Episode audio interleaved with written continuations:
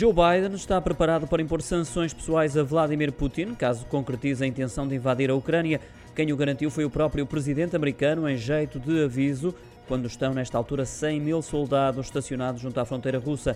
Putin corre o risco de pertencer no futuro a um grupo restrito que é composto nesta altura por Nicolás Maduro, da Venezuela, pelo líbio Muammar Gaddafi e o sírio Bashar al-Assad, líderes que sofreram no passado sanções dos Estados Unidos da América. Joe Biden alertou ainda para as enormes consequências para o mundo se a Rússia decidir invadir o seu país vizinho, o que poderia culminar na maior invasão desde a Segunda Guerra Mundial, reforçando, no entanto, que, caso necessário, a NATO acabará por intervir. Relembro que foram enviados 8.500 militares americanos para a Ucrânia que permanecem em estado de alerta.